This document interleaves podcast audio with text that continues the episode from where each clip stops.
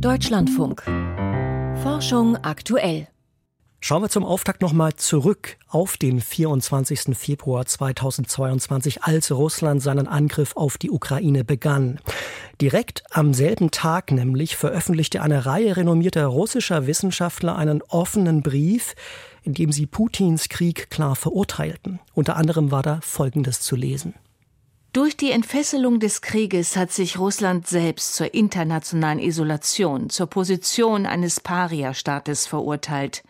Wissenschaftliche Forschung ist ohne eine umfassende Zusammenarbeit mit Kollegen aus anderen Ländern nicht denkbar.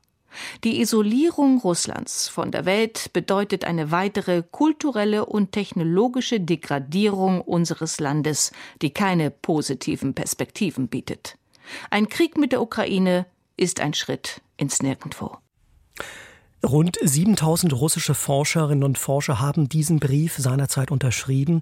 Einer davon, der Physiker Mikhail Katzenjelson, lebt schon lange im Ausland und ist Professor an der Universität Nijmegen.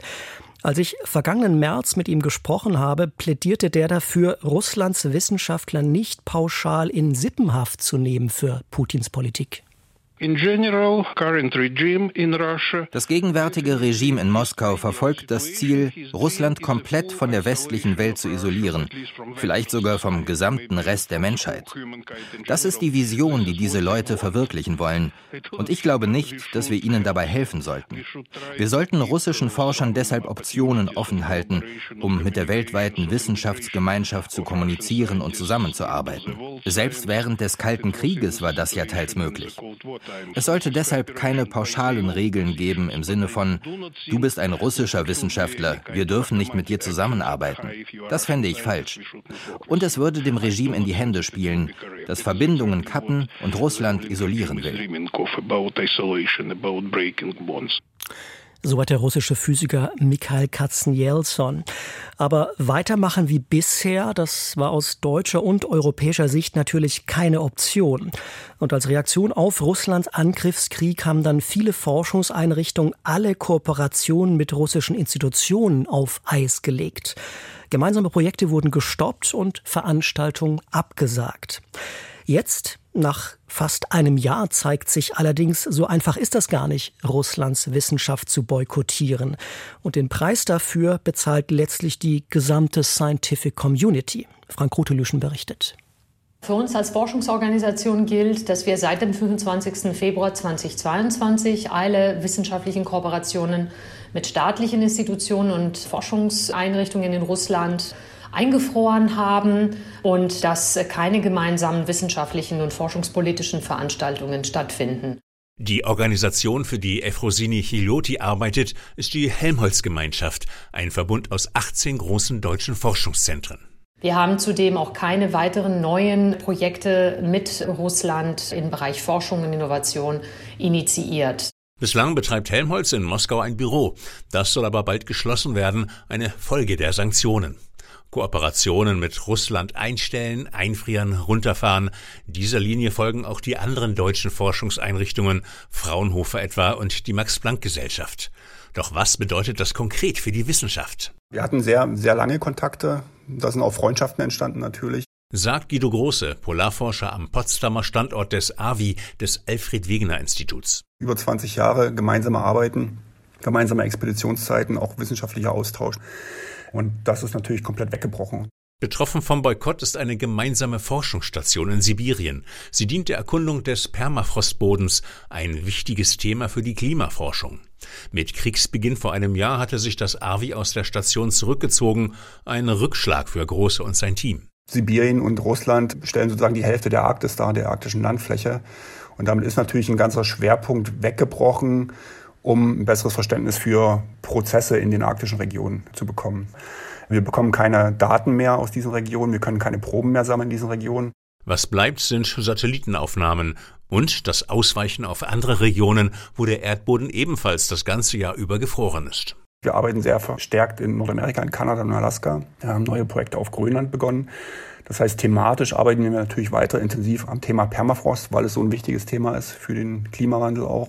Bei anderen Projekten ist es weitaus komplizierter, die Zusammenarbeit mit Russland zu beenden. Das ist finanziell der wichtigste Partner. Robert Feidenhansel, Direktor des European X-Fell des europäischen Röntgenlasers in Hamburg. Ein Milliardenprojekt von zwölf Ländern, organisiert als GmbH. Russland ist nach Deutschland der zahlungskräftigste Partner. Zwar dürfen seit Kriegsbeginn keine Fachleute aus russischen Institutionen mehr nach Hamburg kommen, um mit den ultrastarken Röntgenblitzen zu experimentieren. Aber hinausgeworfen wurde Russland aus der GmbH nicht, denn wir haben einen internationalen Vertrag, zwölf Länder, und da kann man nicht ein Land ausschließen. Den Vertrag kann man nicht brechen.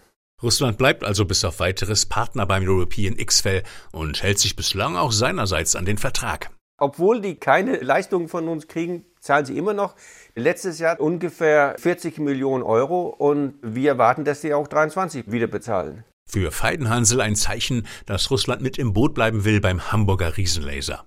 Kompliziert ist auch die Situation am Internationalen Teilchenforschungszentrum CERN in Genf. Zwar war Russland dort nie Mitglied, es hatte nur einen Beobachterstatus. Doch an den Experimenten, etwa am Teilchenbeschleuniger LHC, sind durchaus russische Institutionen beteiligt, so CERN-Forschungsdirektor Joachim Nich. Da liegt der Anteil der russischen Wissenschaftler zwischen 5 und 10 Prozent. Das sind rund 1000 Forschende aus Russland. Einfach vor die Tür setzen lassen sie sich nicht, denn das könnte den Betrieb gefährden. Es gibt Komponenten, teilweise wichtige Komponenten, die in russischen Instituten entwickelt, gebaut und seit vielen Jahren betrieben worden sind, was natürlich Schwierigkeiten macht, weil nur die Wissenschaftler von russischen Instituten dann auch die Expertise dafür haben. Auch deshalb beschloss das CERN, zwar keine neuen Projekte mit Russland aufzulegen, doch bestehende Kooperationen fortzuführen, zumindest bis Ende nächsten Jahres.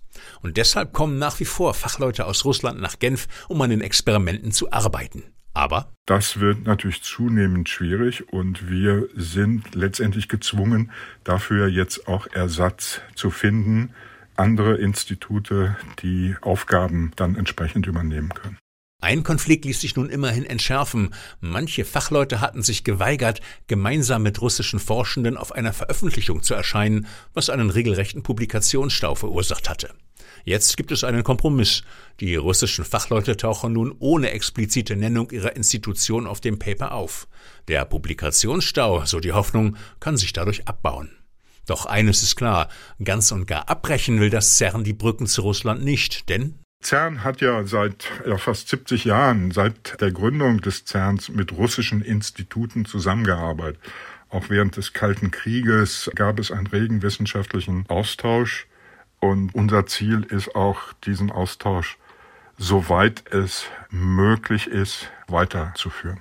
Doch selbst wenn irgendwann eine wissenschaftliche Zusammenarbeit mit Russland wieder möglich sein sollte, so wie vor dem Krieg, dürfte es so schnell nicht mehr werden, fürchtet Polarforscher Guido Große.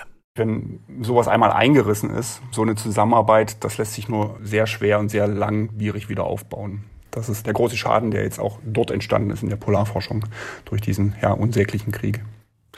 Bei einem Krieg gibt es immer nur Verlierer, das gilt auch in der Wissenschaft.